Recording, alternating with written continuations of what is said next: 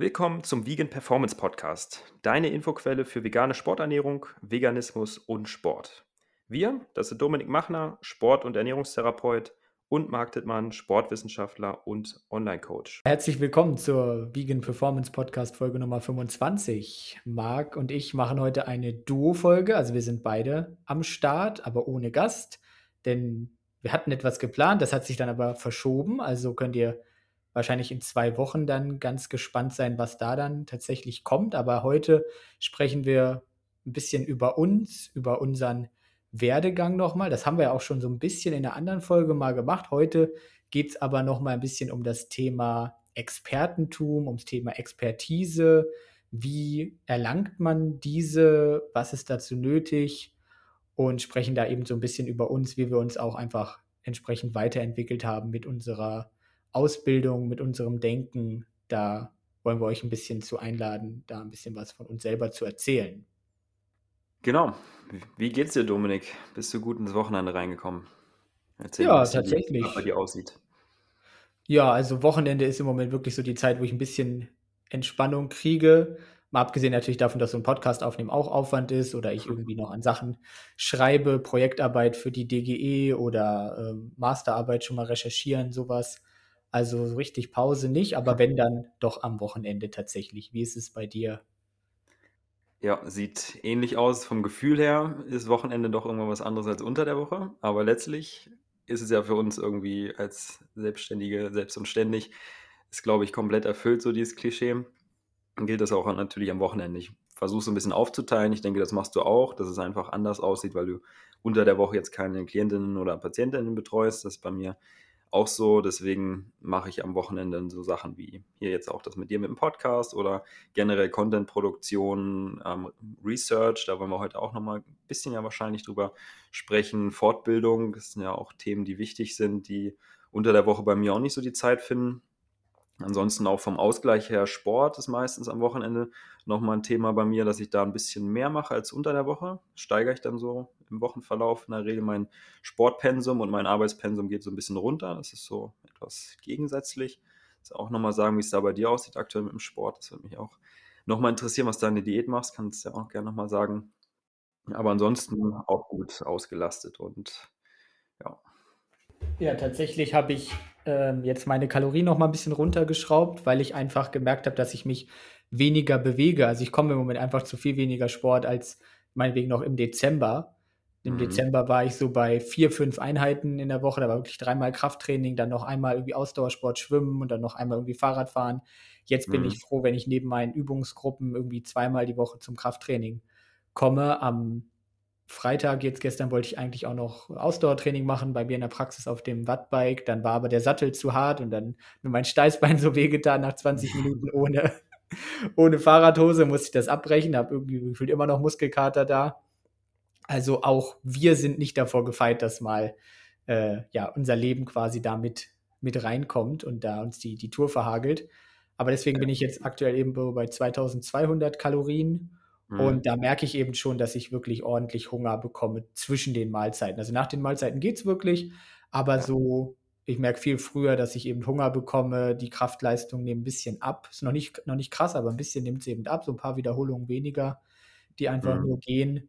Und muss dann einfach auch schon schauen, ne, mit dem Protein, da helfen mir die Truvy-Kapseln wirklich, die kann ich immer einfach nehmen, meinetwegen 10 Stück, sind ja umgerechnet ungefähr 40 Gramm Protein. Und äh, das, das hilft dann schon wirklich und, und ohne wird es halt äh, jetzt schon tricky. Ja, in der Diät muss man wirklich so ein bisschen mitspielen. Wo lagst du im Dezember noch, wo du beschrieben hast, vier bis fünfmal Sport die Woche mit deinen Kalorien? Ja, da war ich eigentlich so bei 2,8 ungefähr. Mhm. Und ich habe auch festgestellt, dass ich weniger Schritte mache. Ich habe ja die Apple Watch hier seit äh, Januar letzten Jahres. Und da habe ich einfach mal geguckt, okay, wie viele Schritte habe ich so im Januar, Februar, März 2022 gemacht? Und jetzt bin mhm. ich tatsächlich bei so 3000 Schritten weniger pro Tag ungefähr. Aber unbewusst, und das, ne? Und unbewusst, genau. Also ich habe nicht das Gefühl, dass ich weniger gehe, aber irgendwie ist es scheinbar so und das ähm, wirkt sich natürlich auch auf den Energieverbrauch aus. Ganz wichtiger Hint an der Stelle für all die Leute, die abnehmen wollen, dass man sich so ganz schnell ja, die Diät quasi kaputt machen kann oder sein Ziel nicht erreicht, wenn man das Ganze nur intuitiv jetzt machen würde, weil du denkst, du bewegst dich genauso viel, viel wie vorher, hast wahrscheinlich auch nicht weniger Hunger jetzt, auch wenn du weniger Sport machst, bleibt das wahrscheinlich in etwa so gleich. Und ja, würdest du genauso weitermachen wie vorher, wie im Dezember oder generell letztes Jahr, würdest du halt sagen, ja, hm, Diät klappt bei mir irgendwie nicht, was ist da los, Stoffwechsel eingeschlafen oder so. Ja, nö, du bewegst dich einfach deutlich weniger, ohne es zu wissen.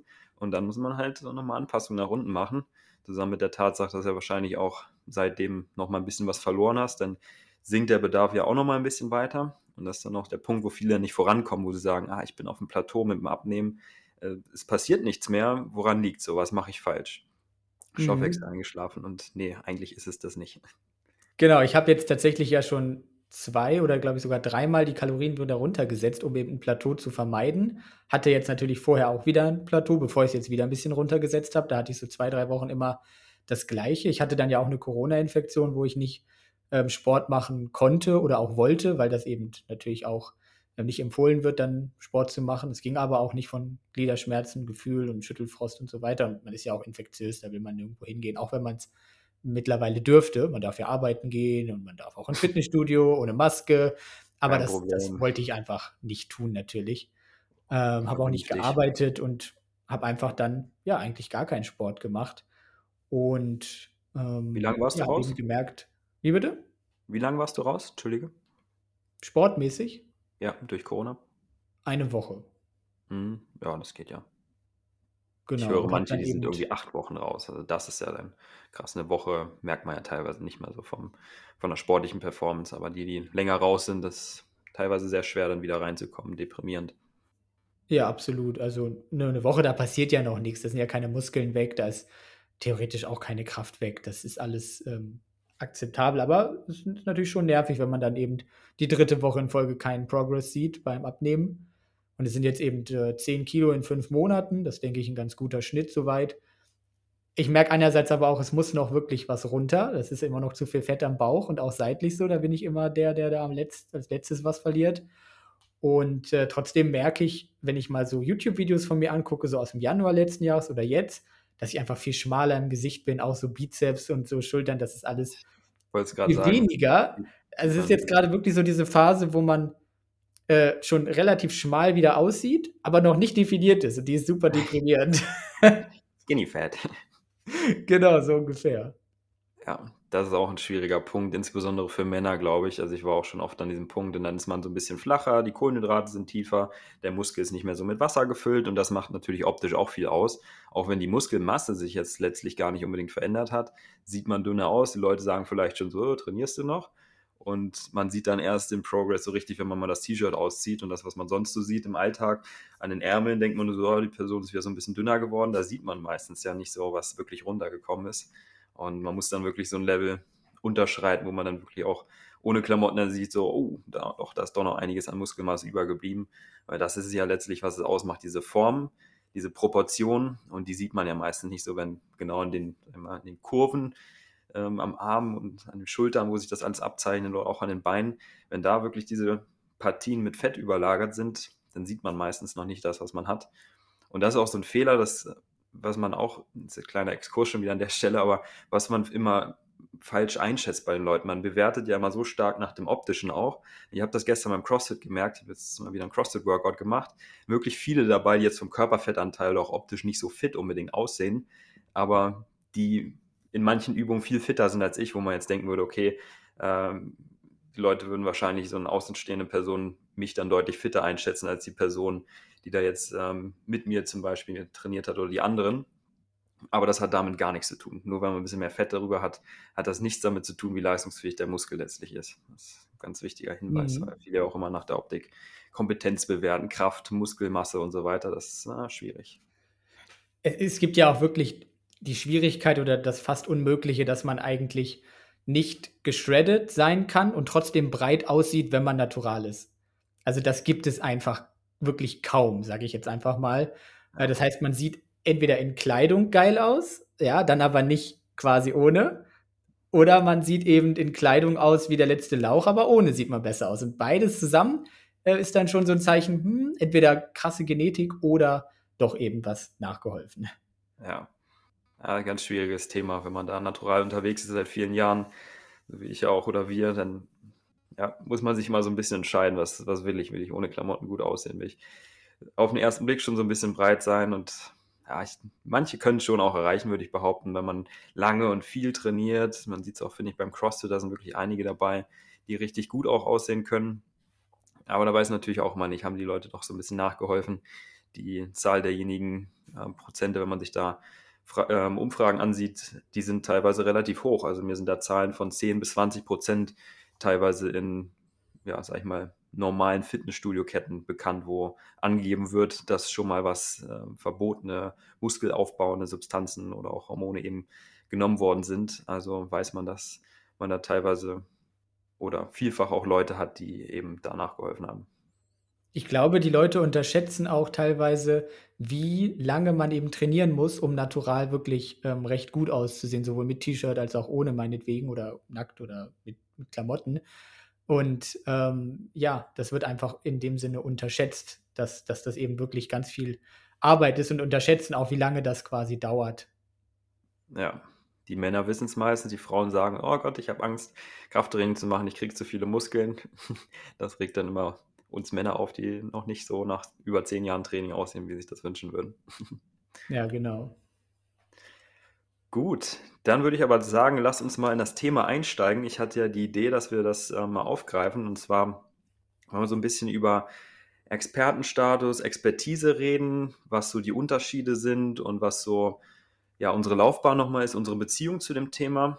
Hintergrund ist nämlich, dass ich damit so ein bisschen gestruggelt habe, auch jetzt wieder im Februar relativ viel, so Richtung Selbstzweifel und ist das überhaupt das Richtige, was du machst? Kannst du das überhaupt, was du dort tust? Und immer so Sachen, die, glaube ich, ganz vielen Leuten begegnen, die ja wissenschaftlich ausgebildet sind und dann in einem breiten Bereich auch arbeiten, so wie du ja auch oder wir eigentlich Sportwissenschaften vom Studium her und dann teilweise auch in anderen Bereichen unterwegs, wie Ernährung, bei dir mit Schmerztherapie, Ernährungstherapie, wo man immer wieder merkt, ah, okay, ich habe eigentlich in, in einem bestimmten Bereich schon ganz gutes Basiswissen oder auch die Schlüsse an der Hand, aber so ein spezifisches Fachwissen oder so ein Praxiswissen, ein kleines Beispiel, wie gestalte ich jetzt einen Trainingsplan für jemanden, der ein Ausdauerleistungsziel hat, wie ein Marathon zum Beispiel. Habe jetzt auch im Coaching mehrfach die Fälle gehabt und dann dachte ich mir so, Hey Marc, wie, wie gestaltest du eigentlich so einen Trainingsplan? Du weißt, wie Muskel funktioniert, Energiesysteme, wie man Muskeln aufbaut und so, auch bis auf die relativ kleinste Ebene.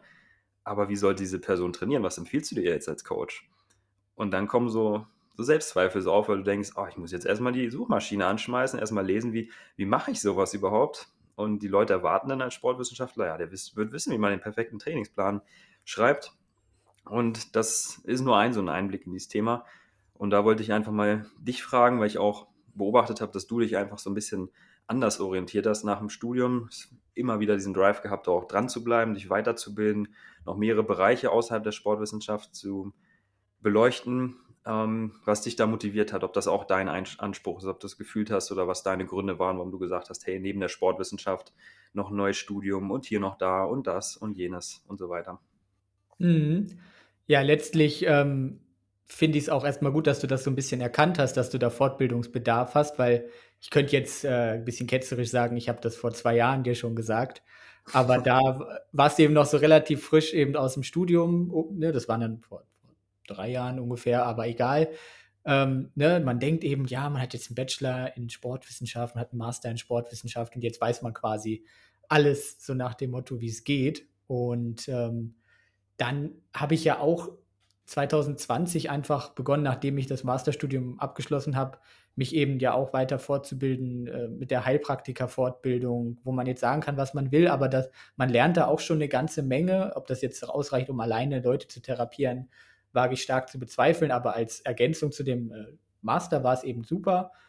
Und dann eben auch die Frage, okay, jetzt will ich auch mit Leuten ernährungsmäßig arbeiten ähm, was, was fehlt mir denn da irgendwie noch an, an Wissen? Und da habe ich dann eben verschiedene Fortbildungstools ähm, im Internet eben kennengelernt, wo wirklich dann Experten auf ihrem Gebiet ähm, ja einem Sachverhalte erklären, wo man auch noch mal über das wissenschaftliche Arbeiten, über das Studienlesen einfach noch mal eine ganze Menge lernt und äh, dann dementsprechend einfach ja, dem eigenen Anspruch auch versucht, zu gere äh, gerecht zu werden, weil letztlich bin ich ja selbstständig und habe aktuell eben viele Leistungen, die die Leute privat bezahlen müssen. Und dann eben auch natürlich als Selbstständiger habe ich Räumlichkeiten, die ich bezahlen muss und so weiter, Kosten, die einfach anfallen. Und damit ich eben selber noch davon leben kann, müssen die Preise eben für, sage ich mal, normal Sterbliche ähm, recht hoch erscheinen. Also einfach mal vielleicht für Leute, die nicht selbstständig sind, die Orientierung, ne, wenn ihr irgendwie 20 Euro brutto verdient in einer Stunde meinetwegen oder 25 Euro, whatever, oder ne, ist ja Mindestlohn 12 Euro, das geht bei einer selbstständigen Tätigkeit nicht. Da muss man also mindestens irgendwie schon mit einem Euro pro Stunde rechnen. Also wenn jemand weniger als 60 Euro die Stunde verlangt als Selbstständiger, dann ist das ein ganz schlechtes Zeichen, weil die Person entweder nicht gut ist, deswegen muss sie so billig sein, oder sie verkauft sich halt so unter Wert, dass sie selber kaum davon leben kann. Deswegen ähm, sind meine Leistungen und deine ja auch einfach in einem anderen Preisbereich. Und dann denke ich mir aber auch, okay, wenn die Leute mir jetzt wirklich so viel Geld geben, wo sie ja selber auch hart für arbeiten müssen, dann mhm. muss das, was ich mache, halt auch on point sein. Also dann will ich auch, dass sie ihre Ziele erreichen, dann will ich, äh, dass wir möglichst effizient arbeiten, dass ich mit ihrer Zeit, die sie mir auch opfern, Zeit ist ein hohes Gut, dass wir da quasi wirklich ähm, ja, effizient was mit, mit anfangen. Und dafür brauchst du einfach eine hohe Fachkompetenz. Und die hat mir einfach im ähm, Ernährungsbereich, sage ich mal, habe ich dann erkannt, gefehlt. Ähm, und deswegen einfach diese, diese Fortbildung und deswegen auch dieses Thema lebenslanges Lernen diese verschiedenen Fortbildungsmöglichkeiten, um da einfach äh, immer zu versuchen, auf dem aktuellen Stand zu bleiben, um einfach diesen Selbstanspruch zu erfüllen, ähm, um einfach eine gute Leistung zu erbringen, damit die Leute einen weiterempfehlen, weil es ihnen wirklich was bringt und damit man letztlich mhm. seinen, seinen Lebensunterhalt sichern kann, auf der einen Seite, aber auf der anderen Seite einfach auch ähm, anderen Menschen wirklich gut helfen kann. Das letztlich nicht vom Glück abhängt, ob eine Person äh, Erfolg hat bei einem oder nicht. Wie siehst ja. du das? Ja, sehr cooler Anspruch, den du da an dich selbst hast. Ich habe da so diese zwei Perspektiven. Einerseits, also auch bei dir jetzt erkannt, oder wo man vielleicht unterscheiden muss. Einerseits dieses, ich will in dem Bereich, was ich ohnehin schon mache, noch besser wissen, will da wirklich, naja, alles wissen kann man nicht, aber einfach noch mehr auf das nächste Level. Einerseits. Und andererseits sich auch verbreitern, so in dem Spektrum. Wir sind ja Sportwissenschaftler von der Ausbildung her. Zumindest das war die Basis so. Und dann haben wir währenddessen schon relativ schnell gemerkt, hey, wir finden diesen Ernährungsbereich auch cool. Deswegen haben wir jetzt auch mit Sporternährung was gemacht und kamen ja ganz früh dann auch mit dem Vegan-Thema da so mit rein. Und dann haben wir am Anfang so ganz klassisch dann den Krüger-Effekt. Ob es ihn jetzt gibt oder nicht, ist ja auch strittig, aber letztlich dieser Effekt, dass man sich mal ein bisschen damit informiert und dann denkt, ah, ich habe alles verstanden auf einmal. Man hat so ein paar Erkenntnisse und denkt so, ah ja, das, das war es jetzt eigentlich schon. Damit kann ich alles erklären, was in dem Bereich notwendig ist. Und so war es bei mir und ich denke bei uns, sowohl im Bereich Sport als auch im Bereich Ernährung. Und wenn man dann aber weitermacht, merkt man so, oh, da war ein Fehler, das hat sich jetzt nicht als wahr herausgestellt, den Bereich hast du noch nicht verstanden, das ist jetzt nochmal anders. Hier gibt es noch Bereiche, die du noch nicht kennst, da hattest du eigentlich nur Annahmen und nicht Faktenwissen. Und dann kommt, fällt ein so ein Kegel nach dem anderen um und denkst so, oh, okay, ich muss alles nochmal neu machen, so gefühlt. Das habe ich jetzt so bei mir beobachtet die letzten Jahre immer wieder. Ich würde sagen, man kann trotzdem Leuten auch schon weiterhelfen, ähm, wenn man jetzt nicht komplett das Falsche irgendwie denen mitgibt. Ähm, gibt da auch im Coaching so diese oder Marketing, dass man mitbekommen, dass wenn man einen Schritt besser ist, schon mal einen Schritt mehr weiß als die Person, der man helfen möchte, dann ist das schon mal viel wert. Ist wirklich ein Minimalanspruch, finde ich, aber letztlich ist es ja so. Wir vergleichen unseren, unser Anspruch an uns selber ist ja sehr, sehr hoch. Und den haben ja unbedingt, nicht unbedingt die Leute, die auch mit uns zusammenarbeiten wollen, nicht. Die haben ja teilweise Basics, die sie mitgegeben bekommen wollen. Oder einfach Support, auch menschlich und paar Grundlagen so. Und das, was wir machen wollen, geht ja meistens darüber hinaus. Deswegen ist es auch schwierig, so einerseits aus unserer Perspektive, wahrscheinlich aber auch für die äh, Klientinnen von uns, das irgendwie zu bewerten.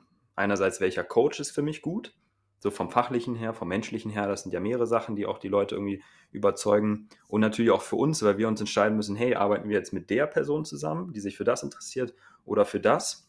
Und was, glaube ich, auch eine große Herausforderung für uns eben ist, ist, dass wir uns dann noch für diese anderen Bereiche interessieren. Sagen wir, die meisten Sportwissenschaftler versuchen ja dann auch im Bereich Sportwissenschaft zu arbeiten. Oder wenn man jetzt sagt, ich mache eine sportwissenschaftliche Beratung, dann gibt es vielleicht wirklich nur Sportwissenschaft, damit ich mich nicht nochmal hier und da im Bereich Ernährung und sonst was informieren muss. Und wir haben ja diesen ja, ganzheitlichen, komplementären Ansatz so. Und das schätzen sicherlich auch viele Leute, aber das macht natürlich für uns auch wieder einen deutlichen Mehraufwand, weil das so viele Bereiche sind, die wir dann zusätzlich noch mit abdecken müssen. Und wenn man in dem Bereich nicht studiert hat und dann hier und da nochmal was aufschnappt, mal ein Fachbuch gelesen hat und sich hier und da mal informiert, ein paar Studien gelesen hat, dann hat man da vielleicht schon mal so ein paar gute Häppchen, aber nicht unbedingt das, was man haben möchte oder auch braucht, um langfristig professionell in diesem Bereich auch zu arbeiten. Und was ich jetzt immer wieder bemerkt habe auch, ist, dass die Leute dann zu mir sagen, ich bin ähm, Ernährungsexperte. Und dann denke ich so, um Gottes Willen, ich bin kein Ernährungsexperte. Ich bin auch kein, Sportwissenschaft kein sportwissenschaftlicher Experte. Ich habe da eine gute Basis so. Aber ein Experte, das können wir auch mal definieren, haben wir im Studium gelernt, gibt ja so eine Zeit dafür, vielleicht hast du die Zahl noch im Kopf, zumindest zehn Jahre sagt mir was, äh, wo man mit sich konstant beschäftigt haben muss und dann auch im fachlichen und wirklich in einem Thema über zehn Jahre, dann kann man davon sprechen, dass man ähm, Experte ist. Und das ist vielleicht im Bereich Krafttraining bei mir jetzt so oder bei uns auch, aber über die Bereiche hinaus nicht, nicht unbedingt in allen. Deswegen muss man da mit solchen Claims einfach auch vorsichtig sein und sollte sich auch nicht bei Instagram irgendwie Experte nennen, wie das ja auch viele Coaches machen, die teilweise gar keine fachliche Ausbildung haben. Ja, das ist eine absolute Red Flag, sich irgendwie als Experte zu bezeichnen, wenn man eben ja nicht zumindest in einem Bereich irgendwie wissenschaftlich äh, einen Doktortitel hat oder eben vielleicht sogar ein Professor ist, weil auf der akademischen Ebene wäre dieser Expertenstatus tatsächlich dann eben dem, dem Doktor oder dem Professor in einem bestimmten Bereich einfach zuzusprechen. Da ist ja der Bachelor wirklich, und das muss man eben wissen, ist einfach wirklich das absolute Basic-Wissen. Also das ist schon viel mehr Wissen als ein Fitnesstrainer hat, als ein äh, Ernährungscoach, meinetwegen bei Academy bekommt oder whatever. Das ist schon wirklich eine ganze Menge mehr, aber es ist trotzdem nur die Basis. Ne? Und wenn ich dann einen Master mache, okay, dann bin ich nochmal in einem bestimmten Bereich spezialisierter. Deswegen habe ich ja jetzt, deswegen haben wir auch keine Diplomstudiengänge mehr, sondern wir haben eben einen Bachelor. Und dann kann ich eben einen Master in einem bestimmten Bereich quasi machen. So, und dann bin ich immer noch nur ganz basic ausgebildet quasi obwohl ich das fünf Jahre studiert habe. Und wenn ich dann quasi einen Doktor zum Beispiel mache, eine Doktorarbeit schreibe, dann muss ich natürlich ein bestimmtes Thema, was ein totales Nischenthema sein kann, was aber noch nicht gut erforscht ist, teilweise drei bis fünf Jahre irgendwie beackern. So, und dann kann ich aber immer noch nicht sagen, dass ich jetzt ein Experte bin für das ganze Feld, sondern das ist dann eigentlich so das, was man mit der Habilitation, so wie ich es zumindest verstanden habe, bei Professoren eben testen möchte oder wenn man dann eben auch eine Professur bekommt. Äh, wenn hier irgendein Professor zuhört und das äh, da widerspricht, dann gerne einfach in die Kommentare schreiben. Aber so wie ich es verstanden habe, bedeutet äh, quasi eine Professur und eine Habilitation, dass man zeigt, dass man das gesamte Feld, zum Beispiel der Sportwissenschaft, äh, in, seinen, in seinen Tiefen eben wiedergeben kann. Aber selbst dann ist man immer nur auf dem Bereich ein Experte, wo man eben einfach zum Beispiel aktiv forscht. Da kennt man dann tatsächlich alle Studien, da kennt man auch alle Tierstudien, da kennt man alle mechanistischen Studien, da kennt man alle Petrischalen-Studien, da kennt man also schon mehrere Jahre bevor es vielleicht äh, wer anders weiß, wo die Reise hingehen könnte. Und das ist aber wirklich dann nur ein Nischenthema, meinetwegen äh, Anatomie von irgendwelchen Muskelfasern ähm, wie es jetzt zum Beispiel bei Andy Golpin der Fall ist. Oder es ist mhm. irgendwie ähm, Tag-Nacht-Rhythmus in Bezug auf ähm, den Cortisolanstieg oder Melatoninanstieg nach dem Frühstück, meinetwegen. Also das sind wirklich nur so Nischen, ja. wo man da wirklich ein Experte ist. Und für das ganze Feld ist man halt einfach kein Experte. Also es gibt eigentlich nur Experten in einem ganz, ganz kleinen Bereich.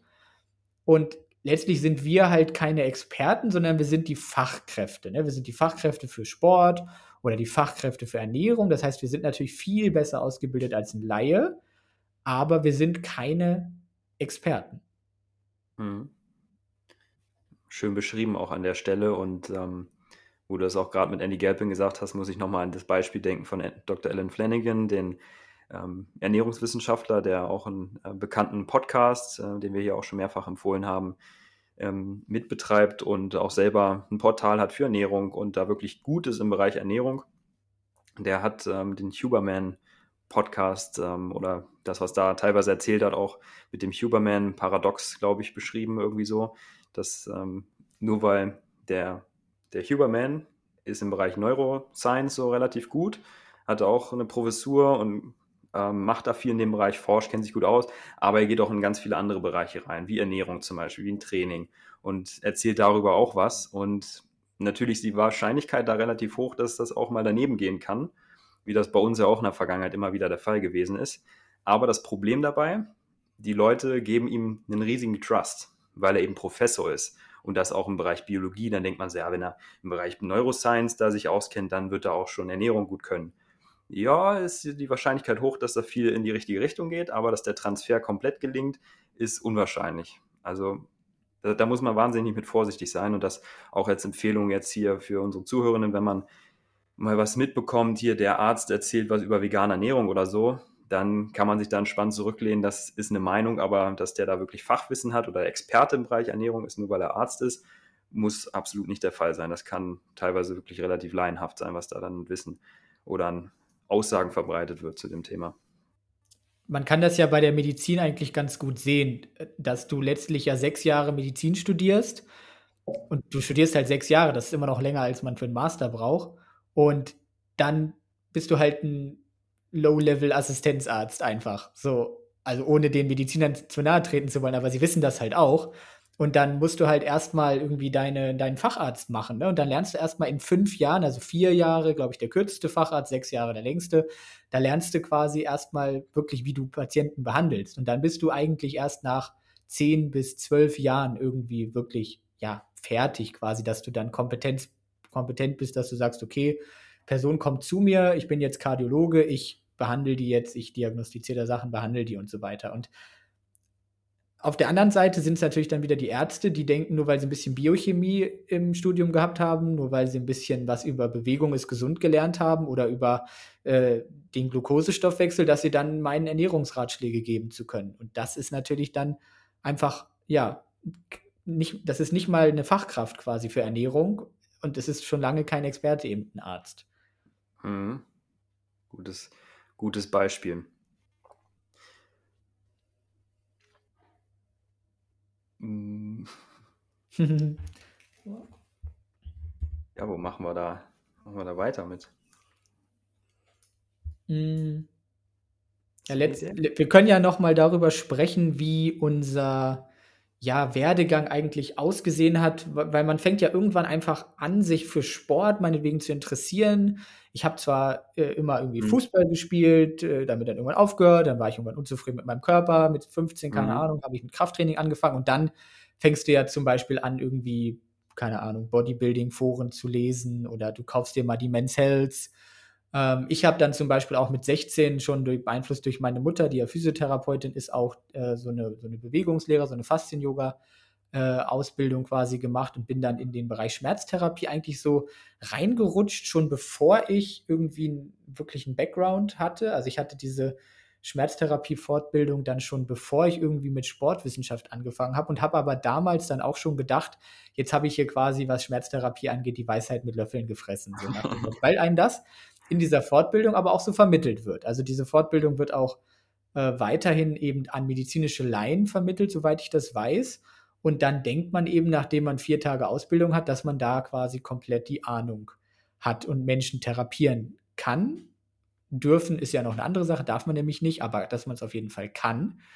Ähm, und genau das gleiche Gefühl haben ja die Leute, die so eine Ernährungscoach-Ausbildung machen, die irgendwie von mir aus auch bei Academy dann, ist jetzt der Anbieter, der am bekanntesten ist, gibt auch noch andere. Aber die machen dann die Ausbildung da oder die Fortbildung, den Lehrgang, wie auch immer, und denken dann, sie sind kompetent genug, um irgendwie Leute beraten zu dürfen. Und genau dieses Gefühl hatte ich eben dann mit 16 respektive 18 auch. Dann hat man auch ein bisschen Erfahrung. Ich habe ja dann schon bei meiner Mutter in der Praxis auch die Kurse gegeben. Und Erfahrung ist wichtig, auf jeden Fall. Aber mir hat also das Background-Wissen gefehlt. Und dann, dann fängt man halt dann auch mit 18 an, irgendwie sich mit veganer Ernährung auseinanderzusetzen und liest da Bücher und schaut Dokus und denkt dann da auch irgendwie, dass man da jetzt einen Expertenstatus äh, bekommt, nur weil man irgendwie ein paar Bücher gelesen hat oder dann vielleicht auch mal ein paar Abstracts von einer Studie quasi oder man ähm, ja, man unterhält sich mit anderen Leuten und merkt einfach, okay, ich weiß ein bisschen mehr als der Laie, äh, aber ne, weiß ich so viel wie eine Fachkraft oder wie ein echter Experte, relativ fraglich. Mhm. Ähm, ne, dann haben wir halt studiert und haben Bachelor gemacht und haben Master gemacht und erst nach diesem Master hat das eigentlich angefangen, irgendwann ich glaube, es war auch ein bisschen durch äh, Katharina Moll von Live mit Update, die mich da auf Instagram teilweise wirklich gut auseinandergenommen hat, wenn ich halt Unsinn gepostet hatte. Und ähm, wo ich halt einfach wirklich gestruggelt habe mit, äh, mit meinem Wissen und dachte, okay, jetzt muss ich alles irgendwie mal hinterfragen. Und das war ja bei dir dann auch letztlich ja. ganz ähnlich dann. Und übergeschwappt. Genau, und, und irgendwann beginnt man dann halt, okay, jetzt, jetzt beschäftige ich mal, mich mal wirklich mit diesem Thema, ähm, lerne einfach noch ein bisschen mehr kritisches Denken, lerne noch viel mehr über, über wissenschaftliches Arbeiten, über die Interpretation von Studien, was einfach weit darüber hinausgeht, mal ein Abstract zu lesen oder auch, ich hatte, ich hatte einen tollen Kommentar auf einem meiner Insta, auf einem meiner YouTube-Videos, wo einer meinte, ja, Studienlesen ist ja auch, ist ja nicht so kompliziert, lesen kann ich. So, ja, okay, aber es geht ja nicht darum, das zu lesen. Dass du lesen kannst, ist klar.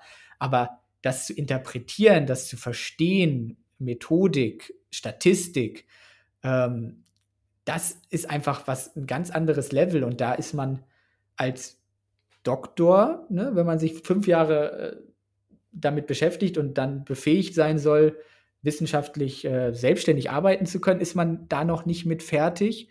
Und äh, als Professor auch nicht, aber auch als dann als jemand, der einen Bachelor oder einen Master hat, schon gar nicht. Du lernst, ich weiß nicht, ob das nur in, bei uns so war, aber oder ob das an anderen Unis, keine Ahnung, oder in den USA, wo dann die Elite-Unis sind, ob das da besser ist. Aber ich glaube es ehrlich gesagt nicht, dass die Leute damit mit, mit mehr Wissen rauskommen und dann schon so kompetent sind, wie man es eigentlich sein müsste. Hm. Hast du wunderbar beschrieben und ich erkenne mich da auch hervorragend drin wieder. Ich habe da gerade so Stadien, äh, sind mir im Kopf gekommen, in die man das irgendwie so einteilen könnte. Also dieses Vorstadium so, ich weiß, ich werde jetzt bald studieren, aber ich habe mich ja schon damit beschäftigt und kenne mich eigentlich schon gut aus. Im Studium wird wahrscheinlich gar nicht so viel Neues für mich dabei sein. So war es bei mir auch. Sport-Abi gemacht und da auch schon viel Sporttheorie gehabt, das auch gut hingekriegt und wirklich auch viel gelernt, muss man sagen, im Bereich Bio auch. Und dann war es im Biostudium schon auch so und im Sport-Bachelor so und dachte, naja, passt schon. Sportwissenschaft kann mir da gar nicht viel Neues erzählen. Das habe ich irgendwie schon mal alles so ungefähr so gehört. Und im Bereich Ernährung war es dann auch so. Da kam ja dann das Thema vegan auf, aber auch davor mit Fitnessfreaks zum Beispiel, fitnessfreaks.com oder de habe ich mich immer viel auch belesen. Tolle Artikel auch an der Stelle, muss man sagen. Also wirklich vernünftige Sachen, soweit ich mich richtig erinnere, wo ich da schon viel auch rausziehen konnte für mein Training, auch für meine Ernährung ja, mit einem guten Wissensstand auch schon reingegangen bin. Und wenn man das so verglichen hat mit anderen, die mit uns studiert haben, würde ich behaupten, wir hatten auch schon ein ganz gutes Level so. Aber dann auch teilweise ein Level, wo man dann dachte, das stimmt halt wirklich so alles. Und dann sind wir in andere Bereiche abgedriftet, wie im Bereich der Ernährung, haben uns da dann auch mit diesen ja, un- oder pseudowissenschaftlichen Sachen viel beschäftigt, die veganen Dokus, die veganen Ärzte und so weiter. Und das hat alles so Sinn gemacht. Es war so mega vereinfacht letztlich. Und man dachte so, okay, tierische Produkte raus, Gesundheit top, Umwelt top, Tiere top, alles, alles easy, alles gelöst. Man muss sich da gar nicht mit beschäftigen, man muss kein Arzt sein, man muss äh, kein Sportwissenschaftler sein, man muss nur Training machen und du musst nur vegan ernähren und dann all problems solved. So, das war mein, mein Mindset, was ich im Bachelor hatte, Master teilweise auch noch. Und dann ist man meistens auch zu stolz, glaube ich, in dem Moment das zu erkennen, dass das vielleicht nicht so ist, dass es noch nicht die ganze Wahrheit ist und wehrt sich dann wahrscheinlich auch sehr stark dagegen, dass das vielleicht nicht so sein könnte. Und das war bei mir dann auch so 2020, 2021 so, wo der Master dann dich dem Ende geneigt hab, hat. Da hat doch deine Transition so angefangen im Bereich der Ernährung, wo du dann auch das über den Haufen geworfen hast. Das war wahrscheinlich die Sache auch mit Katharina, wo sie dich kritisiert hat. Du dann auch mal viele Sachen nochmal dir neu zur Brust genommen hast. So zum Beispiel Milchprodukte und Gesundheit, wo wir gesagt haben, ja, die machen noch Krebs und so weiter und Fleisch auch, egal welches, egal wie viel wo wir das einfach so übernommen haben, nachgeplappert haben, was wir gelesen haben, was dann ja in die eigene Überzeugung, in die eigene Überzeugung oder in die eigene Ideologie, der so richtig gut entspricht. Und ich glaube, da macht man dann Schluss schnell an diesem Punkt. Wenn man irgendwas findet, was einem gefällt, dann sagt man, ah, top, reicht bis hierhin. Das hat mich bestätigt, ich kenne da eine Studie, ich kann meine Aussage belegen. Weiter muss ich da nicht argumentieren. So war es ja auch bei uns in der Bachelorarbeit, Masterarbeit. Wir suchen einen Beleg, finden irgendwas zu dem Thema, was so halbwegs da reinpasst. Das machen ja auch nicht nur wir, das machen ja auch teilweise WissenschaftlerInnen, würde ich behaupten, immer noch so teilweise, dass man einfach irgendwas sucht in PubMed, eine Studie findet, ah ja, da hat man ungefähr das gefunden, man guckt sich es gar nicht genau an und nutzt das dann als Quelle und nimmt vielleicht auch eine Quelle, die schon tausend andere genommen haben. So, und wenn man dann nicht so ehrlich zu sich ist und sagt, so, habe ich das wirklich verstanden? Weiß ich das wirklich? Oder glaube ich nur daran? Und wenn man über diesen Punkt hinauskommt und dann auch mal dafür offen ist, dass es vielleicht doch anders ist, das war ja bei uns auch im Bereich Vegan dann so eine krasse Erkenntnis, würde ich sagen, wo wir dann eine Krise hatten. Also ich weiß, mir ging es wirklich zwei, drei Wochen richtig schlecht, so weil ich gemerkt habe, so, okay, Marc, du hast wirklich jahrelang viel Unsinn erzählt und warst da so radikal dahinter, hast auch viele Leute damit beeinflusst. Kann man darüber diskutieren, wie weit das jetzt auch positiv war oder an mancher Stelle negativ, sei mal dahingestellt. Aber letztlich für mich selber auch, weil da natürlich was zusammenbricht.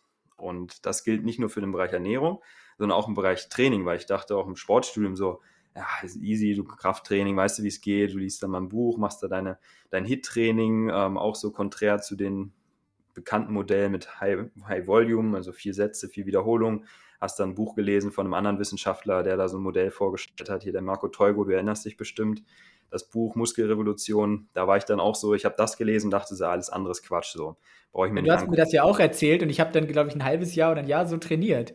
Es hat ja, ja auch was auch. gemacht, aber es ist ja nicht der einzige Weg zum Ziel und er hat eben auch Vor- und Nachteile und so weiter, ne? Ja, also für mich zum Beispiel hat er viele Nachteile. Ich habe da aber so radikal dran festgehalten, dass ich wirklich dann auch so langsam geworden bin im Training. Maximalkraft war im Eimer. Okay, Muskelmasse hat so halbwegs gepasst wahrscheinlich. Ernährung war damals auch noch nicht top. Aber das sind dann so Beispiele dafür, dass man da so radikal dran festhält, wenn man so ein Fan von einem Autor ist, von einem Forscher irgendwie. Und das ist immer wahnsinnig gefährlich, weil das ist halt keine Evidenz. Und nur weil du einem Modell quasi folgst, einer Randideologie oder einem Rand einer Idee letztlich, die aber nicht dem entspricht, was man sonst, ja, sonst so in der Wissenschaft einfach findet, dann kann es eben sein, dass man damit auch auf dem Holzweg unterwegs ist. Und so war es bei mir auch immer wieder im Bereich Training und Sportwissenschaft. Da dachte ich dann auch, ja, passt schon, du weißt, wie man es macht und du brauchst dich damit gar nicht groß beschäftigen. Und dann habe ich auch die letzten Jahre dann immer wieder gemerkt, oh, da gibt es doch noch einiges, was man wissen kann, wissen sollte. Und dann hat man auch natürlich wieder Bock, sich damit zu beschäftigen, weil dann auch wieder die Sache mit dem Coaching jetzt mit reinkommt. Ich habe ja auch jetzt äh, zunehmend mehr Leute im Coaching, wo auch andere Ziele dabei sind als, das, als Muskelaufbau, weil ich auch merke, das macht mir Spaß inzwischen, auch so andere Sachen, ähm, da die Leute darauf vorzubereiten. Und da habe ich natürlich auch den Anspruch, geben mir viel Geld dafür. Also möchte ich auch wirklich sicherstellen, wie du es beschrieben hast, dass sie ihre Ziele richtig gut erreichen und dass ich da nicht nur irgendwas empfehle, was ich glaube, das gut ist, sondern das, was wirklich funktioniert. Und dann entsteht da nicht nur Interesse, sondern auch Bedarf, dass man sich natürlich da konstant weiterentwickelt. Und das passiert aber, glaube ich, bei vielen einfach nicht. Die machen vielleicht sogar einen Master, wenn überhaupt, aber sagen dann, okay, ich habe eine gute Ausbildung, jetzt muss ich nichts mehr machen. Jetzt mache ich einfach das, was ich da vielleicht von meinen Dozenten als Übung mal gezeigt bekommen habe, mache das ein Leben lang und passt, Ausbildung fertig. Und das darf es, denke ich, nicht sein. Genau, es gibt ja für Sportwissenschaftler, jetzt wenn ich selbstständig einfach als Sportwissenschaftler arbeiten würde oder als Heilpraktiker, es gibt keine Fortbildungspflicht. Anders als es zum Beispiel für ähm, für, für Ärzte der Fall wäre oder eben auch für Ernährungsberater DGE zum Beispiel. Die müssen eben dann bestimmte Fortbildungspunkte vorweisen und so weiter. Und das ist, finde ich, auch eine gute Sache, ne? weil letztlich ja. entwickelt sich das ganze Thema halt wirklich rasant weiter. Es gibt also ein Jahr später ist nicht alles auf den Kopf gestellt, das natürlich nicht, aber es ist halt alles oder vieles ist, sage ich mal, wirklich weit weniger erforscht und weit weniger sicher, als man das jetzt vielleicht denken mag, wenn man eben so ganz klare, absolute, als ob das in Stein gemeißelt ist, Aussagen hört. Und das kann sich eben dann in dem Jahr schon bedeutend äh, verändern. Also ein ne, Beispiel zum Beispiel mit Fructose, wo man angenommen hat, okay, Fructose führt jetzt zu einer Leberverfettung und deswegen sollte man meinetwegen jetzt äh, Fructosesirup meiden, meinetwegen. Und heute, ein paar Jahre später, weiß man einfach, okay, ist doch gar nicht so der Unterschied. Glucose, Fructose sind eigentlich gleichwertig. Es kommt eher so auf die Energiebilanz an. Es kommt auch darauf an, von wem rede ich. Hat die Person schon irgendwie eine Fettleber oder hat sie keine? Also da gibt es ganz viele Nuancen, die dann über Forschung immer wieder hinzukommen und die ich einfach verpasse, wenn ich mich nicht fortbilde. Und das ist einfach so ein bisschen das Problem. Ich glaube zum Beispiel auch bei dir, musst du mal sagen, Du hattest vor ein paar Tagen irgendwie so eine Frage zum Thema Protein, richtig? Mhm. Genau, da hast du, glaube ich, auch gesagt, äh, dass Protein der sättigendste Makronährstoff ist. War das so? Ja, es kann durchaus sein, dass in der Form Ich ich weiß nicht, ob du das so gesagt geschrieben hast, aber ich ich ich würde jetzt einfach mal aus'm Kopf denken, dass das deine Meinung wäre. Man kann da sicherlich noch mehr reinforschen.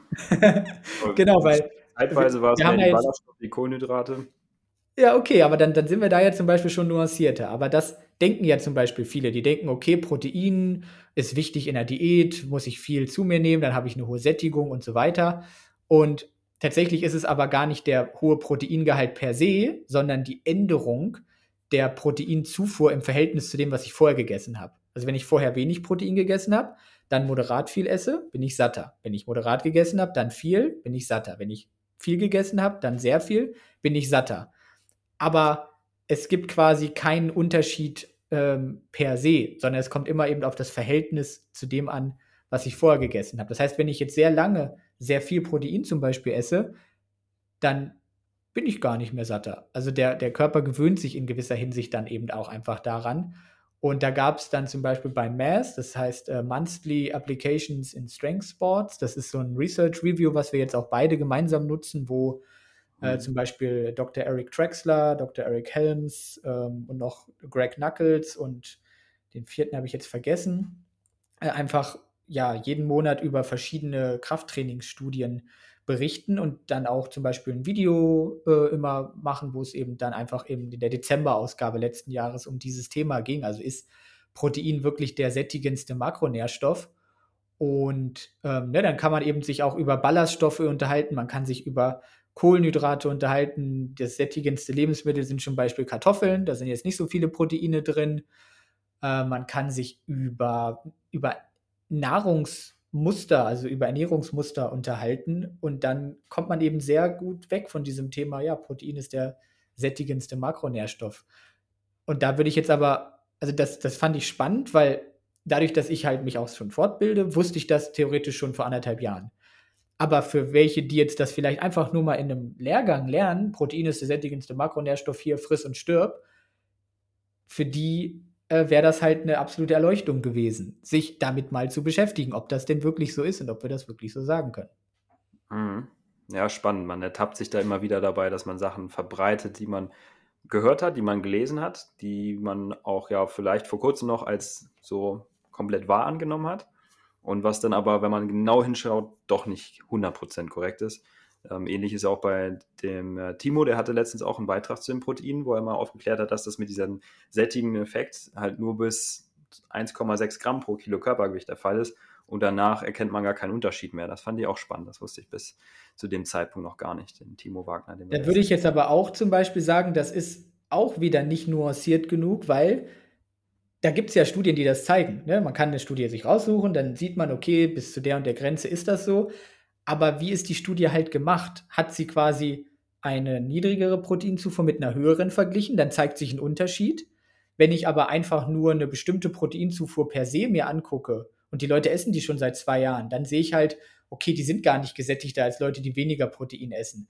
Und so kommt dann halt auch wieder die Methodik da, äh, mit rein und das meint halt, ähm, das Lesen von Studien ist komplizierter als das Lesen von Wörtern. Dass ich Ja. einfach, ähm, 'ne Definitiv. Fachkompetenz, 'ne Methodenkompetenz brauche, um bestimmte Dinge einfach bewerten zu können. Und das lernt man eben teilweise im Bachelor, noch mehr im Master, aber auch danach muss man sich das weiter aneignen, weil man's eben nicht genug lernt, meiner Meinung nach. Ja. Das ist ja auch genau das Problem, weil Leute, die von denen wir das gelernt haben im Studium hatten wir letztens ja auch das Beispiel von dem einen Bio Sportbiologen, der uns auch erzählt hat, die Geschichte mit dem Impingement-Syndrom in der Schulter, wo man eigentlich jetzt relativ lange, äh, habe ich jetzt auch vor Kurzem erst von dir erfahren, weiß, dass es nicht stimmt. Ähm, aber das Studium ist ja erst 3, 4 Jahre her letztlich und wahrscheinlich wird das immer noch erzählt. Das heißt, die Leute, die jetzt neu aus'm Masterstudium rauskommen, haben auch diesen Wissensstand, der nicht aktuell ist, weil er sich dann wahrscheinlich auch nicht damit genauer beschäftigt hat. Und, ähm, so wird das immer wieder weitergetragen. Und das ist auch 'n Grund, warum dann wahrscheinlich so viel Unklarheit, so viel Kontroversen einfach im Bereich Ernährung, Training, Schmerzen und so weiter im Umlauf sind und da immer wieder zu diskutiert wird. immer wieder falsch Und das ist ja dann auch nicht mal mehr, also nicht, nicht mal die Schuld dieser Person oder wenn wir jetzt was verbreiten, wo wir sagen, ja, da, da, da gehen wir einfach von aus, das haben wir so gelernt oder da haben wir uns jetzt sogar fortgebildet und gehen davon aus, ähm, wir können uns einfach zeitlich oder auch von den Fähigkeiten her nicht in der Tiefe damit beschäftigen, wie es ein echter Experte zum Beispiel könnte. Deswegen müssen wir auch einfach den einfacheren Weg in Anführungsstrichen wählen und uns eben auch auf bestimmte Aussagen, die wir hören von Leuten, wo wir denken, okay, die sind sehr kompetent, müssen wir uns darauf verlassen und ähm, können damit auch in vielen Fällen gut fahren, wenn wir gute Informationsquellen auswählen, aber es entbindet uns natürlich nicht davon, das doch von Zeit zu Zeit immer mal wieder zu hinterfragen und zu schauen, okay, wenn ich mich jetzt ein bisschen intensiver damit beschäftige, ist das wirklich so? Und mhm. das, da wollen wir einfach, glaube ich, auch für sensibilisieren, dass man das einfach äh, tun muss. Ja, ein gutes Beispiel, dass du hier das direkt aufgegriffen hast bei mir mit den Proteinen. Das äh, zeigt halt tatsächlich immer wieder, dass man permanent offen sein muss für Aktualisierung seines Wissens und dass es super hinderlich ist, wenn man da so krampfhaft dran festhält und sagt, das ist so, das habe ich dreimal gehört, also stimmt es jetzt auch. Ähm, und das machen, glaube ich, ganz, ganz viele und deswegen verbreitet man dann über Jahre, Beispiel, was mir jetzt eben schon auch wieder einfiel, dieses lokale Fettverbrennung am Bauch durch Sit-Ups oder so, wo ich weiß, das wird in manchen Studios immer noch verbreitet, wo man schon seit 30, 40 Jahren weiß, dass es nicht so ist. Und mhm. ähm, das ist natürlich blöd, wenn Leute da nicht offen für sind, diesen Wissensstand äh, oder diese Annahmen, diese Glaubenssätze auch zu überarbeiten. Wir haben ja auch leider einfach in der veganen Szene, um darauf nochmal ein bisschen zurückzukommen, auch das Problem, dass wir einfach so, eine, so ein Papageientum haben. Also, dass wirklich einfach alles Mögliche geteilt wird, nur weil es irgendwie ins eigene Weltbild passt und man recherchiert gar mhm. nicht mehr nach. Ist das so, nicht mal so einen kleinen Schnüffeltest, also dass man mal schaut, hat ein Beitrag überhaupt eine Quelle, geht es in, diesem, in dieser Quelle überhaupt um das, was in dem Beitrag zum Beispiel bei Instagram dann behandelt wird? Ähm, sowas kann man ja wirklich mit leichten Mitteln eigentlich machen, dass man so ein bisschen äh, schon mal die Seriosität einer Quelle versucht einzuschätzen. Aber nicht mal das wird ja gemacht, sondern es wird einfach stumpf weitergegeben, es wird stumpf weitererzählt, so diese Sachen auch mit den Mythen, ne? ein Kilo Rindfleisch verbraucht 15.000 Liter Wasser, meinetwegen, das sind ja Sachen, die werden einfach en masse immer wieder geteilt, obwohl man sich damit einfach, äh, wenn man sich ein bisschen damit beschäftigt, das einfach schon sehen könnte, dass das eben Quatsch ist. Aber wir haben das halt auch gemacht. Ja. Und wenn, ähm, also letztlich ist ja auch das Ganze so eine Art Narrativ, was einem eben verkauft wird, ne? Mit äh, vegan ist am besten für die Gesundheit, vegan ist am besten fürs Klima, vegan ist am besten für die Tiere. Und da, da passt, wenn, wenn alles richtig gut zusammenpasst, wenn alles einfach richtig ähm, top ja, zusammenpasst und, und es gibt keine Ergänzung mehr, es gibt keinen Raum für andere Interpretationen. Wenn alles in Anführungsstrichen so viel Sinn ergibt, dann ist meistens was faul. Dann fehlt halt wirklich die Nuancierung, es, es fehlt einfach wirklich, es fehlen die Grautöne quasi. Und, und da wollen wir einfach für, für sensibilisieren. Mhm. Glaubst du, dass es vielleicht ein Grund sein könnte, warum auch viele da nicht raustreten aus dieser Ideologie, wenn man es schon so sagen kann? Dass wenn sie Ideologie hören. Ah, ist das, das falsche Wort. Weil Ideologie ist jetzt bei dir, Ideologie ist bei dir jetzt negativ behaftet. Ich habe das auch lernen müssen im Übrigen, weil ich hatte in meiner Einführung äh, für mein Buch habe ich geschrieben, dass viele äh, die vegane Ernährung sehr ideologisch sehen und so weiter und dann gar nicht mehr aus ihrem Bubble rauskommen und so weiter. Ha? Hat Stefan dir direkt auf die Finger geklopft? Hat, hat Stefan mir direkt auf die Finger gehauen, genau. Er hat einfach geschrieben, okay, Ideologie bedeutet halt eigentlich einfach nur Weltanschauung. Das heißt, der Veganismus ist eine Ideologie, weil er eine Weltanschauung ist. Das heißt, Ideologie ist per se jetzt erstmal nichts Negatives. So, mhm. Ideologie ist einfach nur eine Sicht auf die Dinge. Quasi. Okay. also gar nicht so schlimm, wie man es denkt. Aber wie, was wäre denn jetzt der richtige Begriff für so eine eingeschränkte Sichtweise, wo man sich nicht traut, rauszubewegen, weil man ja die Erkenntnis haben könnte, dass da irgendwas nicht ins Puzzlebild reinpasst und man dann vielleicht doch nochmal abwägen muss, ob man die Dinge so verbreitet, so glaubt, wie man sie gehört hat. Na, ob das jetzt, ob es jetzt Begriffe aus diesem, aus der Bubble oder aus der Komfortzone rauszukommen, weiß ich nicht, aber äh, letztlich ist ein Narrativ ja eine Geschichte. Eine Geschichte ne, ist ja etwas, was quasi in sich ähm, kohärent sein muss, also zusammenpassen muss quasi. Ähm, und das wird ja quasi dann verkauft. Das ist eine, eine sehr gute Geschichte, sie ergibt Sinn, sie ist toll nachzuerzählen, sie ist spannend und so weiter. aber sie stimmt halt nicht. Also es ist halt in gewisser Hinsicht ein Märchen. Ja. Das fasst, glaube ich, das Problem mit dem Veganismus auch ganz gut, gut zusammen, wo man immer wieder Marketing auch merkt, dass in andere Bereiche gegangen wird, was die Umwelt angeht, was die Gesundheit angeht, um es den Leuten irgendwie schmackhaft zu machen. Und das ist auch sicherlich ein Grund ist, warum viele jetzt auf den Zug aufgesprungen sind und teilweise dann auch wieder davon weggehen oder sogar in die ganz andere Richtung gehen. Das hatte Nico jetzt mit Misha in seinem Podcast auch, also Nico in Mishas Podcast besprochen. Und Misha hat jetzt auch daraufhin, also Misha Janic, ein Video gemacht, eine Woche später, darum bin ich jetzt nicht mehr vegan, wo er sich auch da nochmal von distanziert hat. Und einerseits ganz cool fand, andererseits ein bisschen komisch auch, ähm, muss man jetzt nicht genau drüber sprechen. Aber das sind auch für die Gründe letztlich gewesen, warum sie gesagt haben, ey, da passen viele Sachen nicht. Das ist irgendwie uncool, was da alles ja quasi zusammengeschwürfelt wird an Aussagen. Und ähm, das ist, glaube ich, ein Grund, warum viele dann auch so krampfhaft dann festhalten, weil sie einfach merken, ähm, okay, wenn da von außen eine Meinung kommt, die das in Frage stellt, dann nee, nee, höre ich mir mal an, aber das würde mein Bild quasi vom Veganismus irgendwie in Frage stellen, riskieren, das, das will ich nicht, dann bin ich irgendwie unzufrieden, dann ist mein Zugehörigkeitsgefühl gefährdet, was doch immer psychologisch genauer in einem vorgeht. Da müssen wir, glaube ich, auch nochmal einen Experten, eine Expertin zu einladen.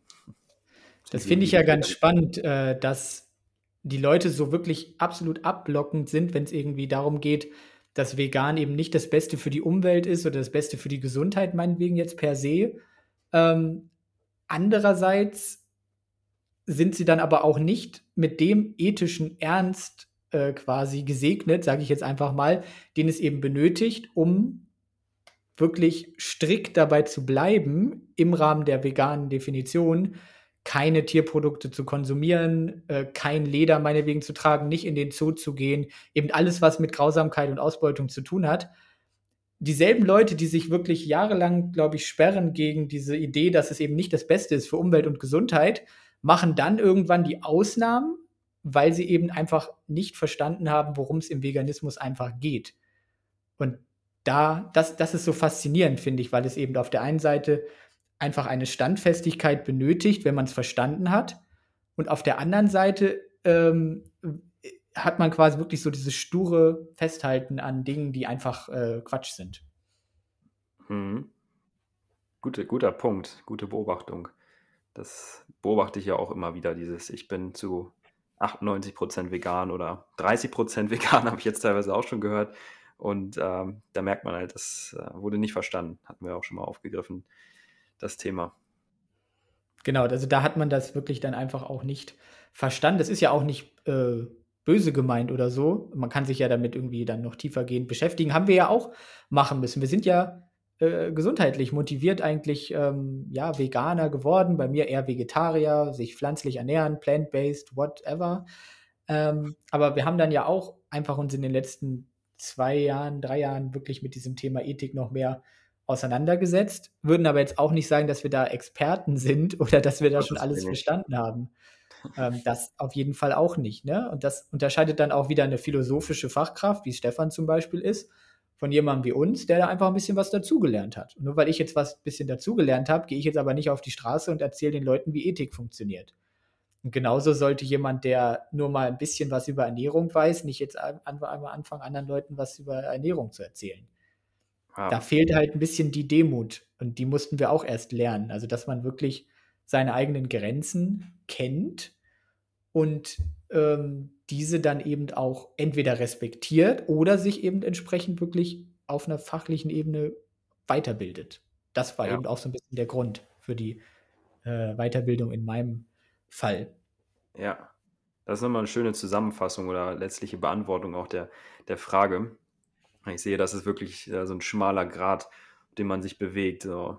Einerseits Demut, mega wichtig für Coaching, für Fortbildung.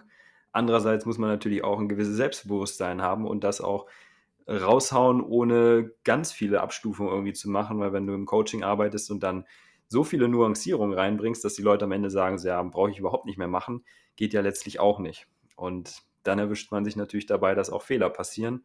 Und ich denke, schon mal sehr wertvoll, diese Fehler einzugestehen. Da hat man schon mal viel mit gewonnen. Und was ich eben noch auch sagen wollte zu der Sache mit der äh, mit der Gesundheit, mit der Umwelt, was auch immer wieder mitschwingt. Das äh, ist wirklich auch beeindruckend, was man da für einen Gegenwind bekommt. Tatsächlich sind meine besten Beiträge äh, oder mit die besten Beiträge, die einfach Kritik an der veganen Szene geäußert haben im Bereich Umwelt, Gesundheit und so weiter, weil die Leute damit so interagieren. Die schicken sich das, sie kommentieren, weil sie sich angegriffen fühlen, verletzt fühlen irgendwo. Und ähm, das ist, glaube ich, ein ganz, ganz großes Problem in der veganen Szene letztlich, dass da so viele Dinge vermischt werden, die der Kern des Ganzen gar nicht richtig erkannt wird. Das äh, wird, denke ich, auch nochmal ein Thema sein, was wir dann irgendwann auch mal mit Stefan besprechen müssen. Ich hatte neulich einen Kommentar unter einem meiner YouTube-Videos auch. Äh, da habe ich einfach, ne, wie in meinem Instagram-Post auch beschrieben, dass man sich einfach von veganen Dokus fernhalten sollte aus diversen Gründen. Und dann hat mir die Person Speziesismus vorgeworfen, weil ich, hat er so geschrieben, Triggerwarnung, Speziesismus-Content. Ähm, so als ob jetzt die Aufklärung über vegane Missinformationen gleich Speziesismus ist. Also das war auch kompletter, das war komplett Panne. Ja, das gehört bei YouTube mit dazu, ne? Das sind alle so verdeckt die Leute und dann haut man gerne mal so einen Kommentar rein. Ich glaube, am schlimmsten ist wirklich Twitter. Also ich glaube, bei Twitter schalten die Leute wirklich teilweise ihr Gehirn einfach aus, hauen irgendeinen Mist in die Tastatur und schicken halt auf Senden und dann hat, hat der Rage freien Lauf. So. Ja, das habe ich jetzt schon häufiger gehört, dass Twitter da so am aggressivsten sein soll sozialen Medien, ich bin da auch nicht, ähm, aber das ist, ist, spannend, wie die Leute im Internet generell da auch Sachen raushauen und wenn du ja sonst dir die Leute im öffentlichen Leben anguckst, ist im deutschsprachigen Raum ja doch der, die meisten Menschen sehr zurückhaltend, was mit Kritik auch angeht, aber im Internet volles Mad, voll drauf los. Mhm. Was ich eben noch sagen wollte, äh, wenn du jetzt sagst, ne, man braucht diese gewisse Demut, okay, aber man muss natürlich auch selbstbewusst auftreten, man muss sich ja auch ein bisschen verkaufen können als Mensch, der eben, äh, ja, ne, deswegen bezeichnen sich ja auch so viele gerne als Experte, weil das eben gut zieht als, als Verkaufsargument. Ja. Und ähm, du kannst halt wirklich sehr, sehr selbstsicher als Experte dich positionieren, wenn du gar keinen Plan hast, wovon du redest weil du halt mhm. absolut denkst, dass du Ahnung hast, dann, dann haust du da wirklich mit einer Selbstbewusstheit Dinge raus, die völliger Quatsch sind, aber die Leute glauben es dir einfach, weil du so selbstbewusst äh, dich darstellst. So. Ja. Und da kann man eben vielleicht für die Leute, für, für die Zuhörer als, als ähm, Orientierung ergeben, okay, wenn sich jemand eher vorsichtig äußert, wenn er genau weiß, was er redet, wenn er ein bisschen Nuancen reinbringt, dann weiß die Person eher, was sie sagt, als wenn jemand ganz absolute Statements raushaut mit einer Selbstbewusstheit, die äh, ihresgleichen sucht und dann vielleicht nicht mal eine, eine fachliche Ausbildung in dem Bereich hat. Mhm. Ja, ich muss da gerade so sehr an meine Coaching-Ausbildung denken. Ich habe da ja zwei Stück gemacht, so für Instagram-Marketing, Online-Marketing. Das ist ja das, was äh, ich gemacht habe, quasi im Wesentlichen in der Zeit, wo du dann auch noch ähm, andere Bereiche im Sinne der Fortbildung gemacht hast. Ähm, ich denke, da haben wir uns ganz gut ergänzt und das hat dann beides Problem letztlich. Man, mit dem einen kriegt man vielleicht leichter Kunden, aber gleichzeitig braucht man natürlich auch die Kompetenz ähm, so gut wie möglich und muss natürlich auch da seine Zeit investieren. Und das ist letztlich immer wieder ein Mittelweg. Und da habe ich einfach ganz viele Leute auch kennengelernt, die keine fachliche Ausbildung haben, wo sie dann aber lernen, das, was sie haben, irgendwie trotzdem gut verkaufen zu müssen. Wo ich dann denke, so, boah, ich fühle mich teilweise schon unwohl dabei, mich irgendwie so zu verkaufen, zu positionieren. Und dann soll das noch jemand tun, die irgendwie nur ein Wochenendseminar gemacht hat, ein Fitnesstrainer, B-Lizenz oder so eine Ausbildung bei Academy. Wir wollen nicht gegen Academy haten, aber das ist wirklich eine Sache, die ganz viele machen. Ähm, Online-Ausbildung letztlich und dann sich zertifizierte Ernährungsberaterin, Ernährungsberater nennen und dann anfangen zu coachen Leute und dann auch hochpreisige Sachen verkaufen und ähm, letztlich nicht so viel wissen. So kann man darüber diskutieren, je nachdem, wie man auch mit den Leuten arbeitet, ob das nicht auch vielleicht reicht für das, was die Leute erreichen wollen. Aber so wie die Leute sich manchmal dann noch verkaufen, äh, würde ich sagen, geht es auch weit über das hinaus, was sie, sie versprechen dürfen. Und das ist äh, ein ganz schwieriges Thema, wo ich mich selber auch immer versucht habe, jetzt die letzten Jahre auch schon zurückzuhalten, richtig zu positionieren, auch immer diesen Anspruch gehabt habe, mich da fortzubilden, auch immer wie diesen Struggle habe äh, oder hatte mit Selbststreifeln und deswegen ja auch immer diese Fortbildung anstrebe, nicht nur, weil mir das natürlich auch großen Spaß macht, aber weil man eben diesen Anspruch hat, hat wenn man weiß, okay, die Leute zahlen da viel Geld, ähm, dass man auch wirklich das nach bestem Wissen und Gewissen macht und nicht sagt, ey, ich habe da hier mein Studium und die Leute sind da schon von beeindruckt, die erzählen denen jetzt irgendwas und 80 Prozent davon sind nur irgendwelche Glaubenssätze von mir. Das geht natürlich nicht. Genau, das geht natürlich nicht. Letztlich ähm, wird da einfach vieles von dem, was bei einem selber funktioniert, einfach auf andere übertragen. Und so funktioniert eben eine gute Beratung nicht oder so funktioniert auch kein gutes Coaching.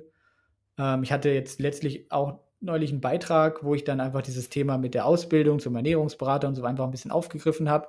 Da meinte mhm. eine Person auch, dass halt das Wissen von Academy äh, oder von anderen Ausbildungen einfach ausreicht, um Leute beraten zu können.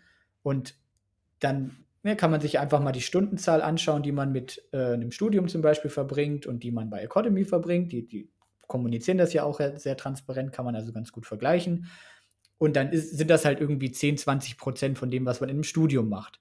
Und dann haben wir ja schon festgestellt, okay, oder wir haben zumindest die Behauptung in den Raum gestellt, dass man mit einem Bachelor und einem Master eigentlich auch nur an der Oberfläche kratzt. Und jetzt frage ich mich, haben wir alle einfach unsere Eier geschaukelt im Studium? Wenn wir, was, was haben wir denn die 80 Prozent gemacht, wenn man wirklich nur 20 Prozent braucht? Was haben wir denn die anderen 80 Prozent gelernt? Haben wir da einfach nur gechillt und gesoffen im Studium? Oder, oder wie stellt die Person sich das vor? Also, saßen wir dann im Seminar und haben einfach in die Decke gestarrt und haben einfach Papierflieger gebaut? Oder wie kann ich mir das vorstellen? Wird da nicht doch was vermittelt, was vielleicht wichtig ist? Hm. Kleiner Rage. Ja, das, das sieht man an der Stelle dann eben nicht. Das äh, triggert dich wahrscheinlich auch viel mehr, weil du noch mehr Ausbildung jetzt auch gemacht hast die letzten Jahre und du einfach weißt, dass es viele Leute draußen gibt, die sich studierter, zertifizierter Ernährungsberater, Ernährungsberaterin nennen und man das ja in Deutschland zumindest so machen darf. Hier in Österreich ist das tatsächlich äh, ein bisschen strikter. Also ich darf mich hier auch nicht Ernährungsberater nennen.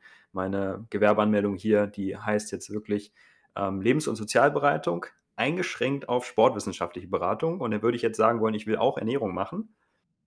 Dann wäre eigentlich alles das, was darüber hinausgeht mit dem Sportwissenschaftlichen, ähm, rein rechtlich nicht möglich. In Deutschland aber schon. Jetzt, da kann ich alles machen. Jetzt schreib das, was du da gerade gesagt hast, mal in deine Insta-Bio und schau, wie viele Leute das interessant finden. Klingt nicht so sexy, aber. Wie war der Begriff? Lebens- und Sozialberatung eingeschränkt auf sportwissenschaftliche Beratung. Lebens- und Sozialberatung. Ich gehe zur, geh zur, geh zur Lebens- und Sozialberatung. Klingt halt nicht so sexy wie ich gehe zu einem veganen Fitnesscoach, Ernährungsexperten. Ja, genau. Und in Deutschland geht das eben. Das ist der große Unterschied. Ich dachte auch, das wäre hier so einfach und ähm, sagen wir einerseits ein bisschen nervig jetzt der Prozess, andererseits aber natürlich auch gut, weil dann so ein bisschen mehr Qualitätsstandard auch reinkommt, hoffentlich. Ja, ich hoffe nur, dass das in Deutschland auch irgendwann der Fall ist. Ja, weil es irgendwie einen so ein bisschen disqualifiziert oder auch deprimiert, wenn man dann gleichgesetzt wird mit irgendwelchen Leuten, die keine Ausbildung haben, sich aber irgendwie bei Instagram einfach besser verkaufen oder auch anderweitig ähm, mehr Aufmerksamkeit bekommen. Und äh, meistens ist es einfach so, dass die ähm, bekanntesten im Social-Media-Bereich nicht die sind, die am besten ausgebildet sind. Das habe ich selten gesehen, sondern die, die einfach sich gut vermarkten können, guten Content machen, aber das nicht mit Fachwissen gleichzusetzen. Ja, weil es einen vielleicht auch so ein bisschen blockiert. Also ich brauche einfach sehr lange für meine Beiträge. Ich überlege mir, kann ich das, was nötig ist, in 60 Sekunden real pressen? Und dann denke ich mir halt immer, ja, weiß ich nicht, ob das jetzt wirklich angemessen ist, äh, ein, ein, ein, ein Thema auf 10 Slides zu packen oder in den 60 Sekunden Real. Und wenn du halt einfach nur ja gar keinen Anspruch an deinen eigenen Content hast, einfach oder einfach sagst, ja, ich hau da jetzt einfach was raus, ähm, dann fällt dir das natürlich auch leichter, dich selbst zu vermarkten und entsprechend jeden Tag ein Reel rauszuhauen, meinetwegen, ähm, weil du einfach viel weniger darüber nachdenkst, ob das jetzt wirklich Sinn ergibt, ob das wirklich adäquat ist, ob das stimmt musst du dir gar keine Gedanken zu machen, wenn du keine Ahnung hast. Ja, das ist dann auch wieder so ein Problem einfach mit Instagram. Die Leute wollen schnell verdauliche Informationen haben, attraktive Fakten und nichts Nuanciertes, wo man sagt, ja, das könnte für die äh, Portion, äh, für die Person gut sein, wenn das und das der Fall ist und mit der Einschränkung, dass das der Fall ist und differenzieren müssen wir nochmal zwischen der und der Gruppe. Das hört sich keiner an, das liest sich keiner durch. Was aber die Leute haben wollen, ist, das ist das beste Lebensmittel für dich, das ist das beste Training für dich und that's it. Kann ich mir abspeichern, das kann ja. ich nachkochen, kann ich mir kaufen, was auch immer. Und so lernt man es leider auch in vielen Coachings, so sieht man es ganz viel bei Instagram. Das ist so die Smoothie-Anleitung für Fettabbau, das ist das Lebensmittel für Muskelaufbau. Und das ist einfach wahnsinnig attraktiv, ist leicht verdaulich kommt gut an, ist aber meistens nicht die ganze Wahrheit oder fast nie. Genau, deswegen kenne ich auch durchaus Leute, die ich sehr schätze oder die ich für sehr kompetent in ihrem Bereich halte, die einfach mit diesem Thema Instagram durchaus strugglen. Also einfach, die, die haben Mhm. halt keinen Bock auf Reels, die wollen nicht äh, so ein Thema so plump vereinfachen, dass es irgendwie auf ein paar Slides passt. Äh, oder wenn sie es tun, dann haben sie halt irgendwie nur die Hälfte der Aufrufe oder ein Drittel der Aufrufe, wie wenn sie irgendwie ein Reaction-Video machen oder wenn sie irgendwen äh, e- exposen oder sowas. Ähm, das ist einfach, ähm, ja, dann das, wo, wo viele Leute, die ich sehr schätze, dann mit, mit strugglen, weswegen die einfach nicht so aktiv sind in den sozialen Medien. Was natürlich ein Problem ist, weil dann natürlich die Leute, die inkompetent sind, einfach viel mehr Raum äh, einnehmen. Ja, das hast du auch schön beobachtet und schön gesagt. Das sehe ich auch bei ganz vielen. Das ist ja auch das, was ich vorhin schon meinte. Äh, So viele kleine Profi- Profile, die wirklich richtig guten Content machen, die richtig gut ausgebildet sind ähm, und einfach auch differenziert arbeiten, aber das ist dann nicht leicht verdaulich genug für die Leute. Klar kann man jetzt drüber streiten, ob die das nicht noch irgendwie besser hinkriegen würden, bestimmt. Aber die investieren die Zeit halt nicht in Instagram-Marketing, sondern in ihre Fortbildung, in fachliches oder noch in andere Bereiche. Und ähm, deswegen ergibt sich dann diese Kluft dadurch. Ne? Ja, oder arbeiten auch einfach mit, mit Leuten. Ich meine, wenn wir ja wirklich unsere Kunden haben, mit denen arbeiten und da irgendwie schon, keine Ahnung, äh, ja, in meinem Fall irgendwie fünf, sechs Stunden am Patienten arbeiten, habe ich auch noch organisatorisches zu erledigen, dann ich kann nicht jeden Ja. Tag einen Instagram-Beitrag raushauen oder ein Reel drehen. Ich habe auch noch ein Leben, ich will auch noch Sport machen, ich will auch gesund essen irgendwie. Das passt einfach nicht zusammen. Und Ja, ich habe, wir haben einfach was zu tun. Ja. Unser Leben ist nicht auf Instagram. ja, das kenne ich auch, diesen Struggle. Man will es irgendwie dann doch noch äh, eine gute Außenwirkung haben, viele Leute erreichen. Aber letztlich kostet das viel Zeit, dann so ein Reel zu machen oder auch einen Karussellbeitrag, 10 Slides, selbst wenn das auch mega stark vereinfacht ist. Kein Thema, was jetzt so wissenschaftlich ist, ähm, muss man da so ein bisschen Zeit investieren und die fehlt natürlich dann an anderer Stelle. Äh, merke ich jetzt auch wieder, ich will meine neuen Klienten mega gut versorgen. Andererseits muss ich natürlich auch mein Instagram so ein bisschen am Laufen halten. Ähm, das ist ein permanenter Spagat letztlich. Fortbildung sowieso. Genau, und deswegen sind, sitzen wir jetzt hier auch um 18.36 Uhr an einem Samstag und nehmen halt diesen Podcast auf, weil wir es unter der Woche zum Beispiel gar nicht schaffen würden. Genau. Unter der Woche ähm, gibt es dann die volle Aufmerksamkeit für, für unsere Klientinnen und nicht für Fortbildung, Podcasts und sonstiges. Genau. Gut, haben wir das Thema jetzt gut abgearbeitet, denkst du das? Ist das so, so, wie du das vorgestellt hast oder so, wie es in deinem Kopf die letzten Wochen rumort hat, hast du ja erzählt? Ja, doch, da sind, denke ich, viele wertvolle Dinge angesprochen worden jetzt, was ähm, auch, glaube ich, mal so ein bisschen Insights so liefert auch für die, für die Leute, für unsere Zuhörerinnen, um zu verstehen, was wir auch für Herausforderungen haben, womit wir strugglen, wo wir uns selber auch immer wieder bei ertappen. Und ich glaube, das ähm, ist mal ein ganz wertvoller Einblick letztlich in unsere Arbeit und auch in unsere Beziehung auch selbst zu den Themen. Ich habe gerade mal eine äh, Folgenidee. Das Format gibt es auch schon, das ist jetzt nicht von mir, aber äh, da können die Leute mal in die Kommentare schreiben, ob sie das sehen wollen oder hören wollen. Ähm, nämlich, dass wir einfach mal verschiedene Dinge aufschreiben, die wir gedacht haben, dass sie richtig sind, wo wir jetzt aber wissen, dass Mhm. sie nicht stimmen. Also einfach, Mhm. äh, da gibt es so dieses Format I was wrong about und dann kommen halt die Sachen. Und sowas, weiß ich, könnte mir auch gut vorstellen, dass, ähm, ja, das zeigt, dass wir auch einfach natürlich nur Menschen sind. Wir kennen uns gut aus in bestimmten Bereichen, aber wir sind halt nur Menschen. Ich, ich merke das immer wieder bei meinen Schmerztherapiegruppen oder bei meinen Patienten, wenn ich denen dann mal erzähle, ja, heute bin ich aufgewacht mit Rückenschmerzen oder oh, heute habe ich verspannten Nacken, müssen wir mal ein paar Übungen für machen, dann fragen die, wie, sie haben auch Schmerzen? Dann denke ich halt so, ja, ey, ich bin ja auch nur ein Mensch. Oder wie, sie essen auch Schokolade als Ernährungsberater? Ja, come on, äh, why not? Schmeckt doch lecker. ja, ja. doch kein Alien. Ja. ja, das ist ein cooles Format für einen Podcast und glaube ich auch für ähm, Story-Umfragen bei Instagram. Da könnte ich mir das auch gut vorstellen, dass das ähm, kommt. Aber hier in dem Setting kann man das natürlich auch nochmal besser erläutern und da ja, womöglich da noch Reels mal rausschneiden. Ja, Okay. nur eine Idee so, aber kann ich mir gut vorstellen. Ja, voll. Alles klar, Dominik, dann bedanke ich mich ganz herzlich hier für den äh, coolen, spontanen Austausch. Wir haben uns tatsächlich ja diesmal nicht großartig darauf vorbereitet, sondern wir haben gesagt, ey, lass uns das Thema mal aufgreifen, weil es mich jetzt viel beschäftigt hat, dich ja wahrscheinlich sowieso auch immer. Und ähm, ist, denke ich mal, ein spannender Einblick hinter die Kulissen, wenn man das so will. Und ähm, ja, hat, denke ich, auch nochmal Kleid für uns gemacht, ein, bisschen und auch für die Leute hoffentlich, da gerne auch mal Feedback zu geben, ob ihr sowas ähm, regelmäßig mal haben möchtet oder auch diesen Vorschlag, den du gemacht hast mit den falschen Annahmen, Glaubenssätzen, so wie Dominik den auch mit den Proteinen zum Beispiel bei mir hier heute äh, live zerlegt hat, dass das ähm, nicht so ist. und ja, bedanken uns ganz herzlich, äh, wenn ihr bis hierhin zugehört habt und auch sonst ähm, unseren Podcast hört. Ich kriege da jetzt auch immer häufiger Feedback, dass ähm, der wertvoll ist. Freut mich natürlich sehr. Und wir hoffen, dass wir auch in Zukunft einfach wertvolle Informationen verbreiten können und freuen, mich, freuen uns da immer sehr über euer Feedback oder auch über neue Ideen, dass wir aufgreifen können, sodass wir das auch letztlich anhand eurer Interessen, Herausforderungen und Wünsche gestalten können. Genau, wir freuen uns auch einfach äh, immer über positive Bewertungen. Zum Beispiel bei Spotify haben wir jetzt, glaube ich, ich, als ich das letzte Mal geguckt habe, waren es irgendwie 20 oder so, äh, mit einer Bewertung von 4,8 oder so. Das freut uns natürlich immer sehr. Also wenn ihr da was ähm, schreiben wollt oder wenn ihr ähm, ja einfach nur eine Sternebewertung geben wollt, die positiv ist, dann macht das gerne. Das freut uns auf jeden Fall und hilft uns natürlich auch, dass wir äh, mehr äh, wahrscheinlich angezeigt werden irgendwie. Von daher macht das dann gerne. Dieser Podcast wurde präsentiert von TrueV, vegane Nahrungsergänzung für ein gesundes und sportliches Leben.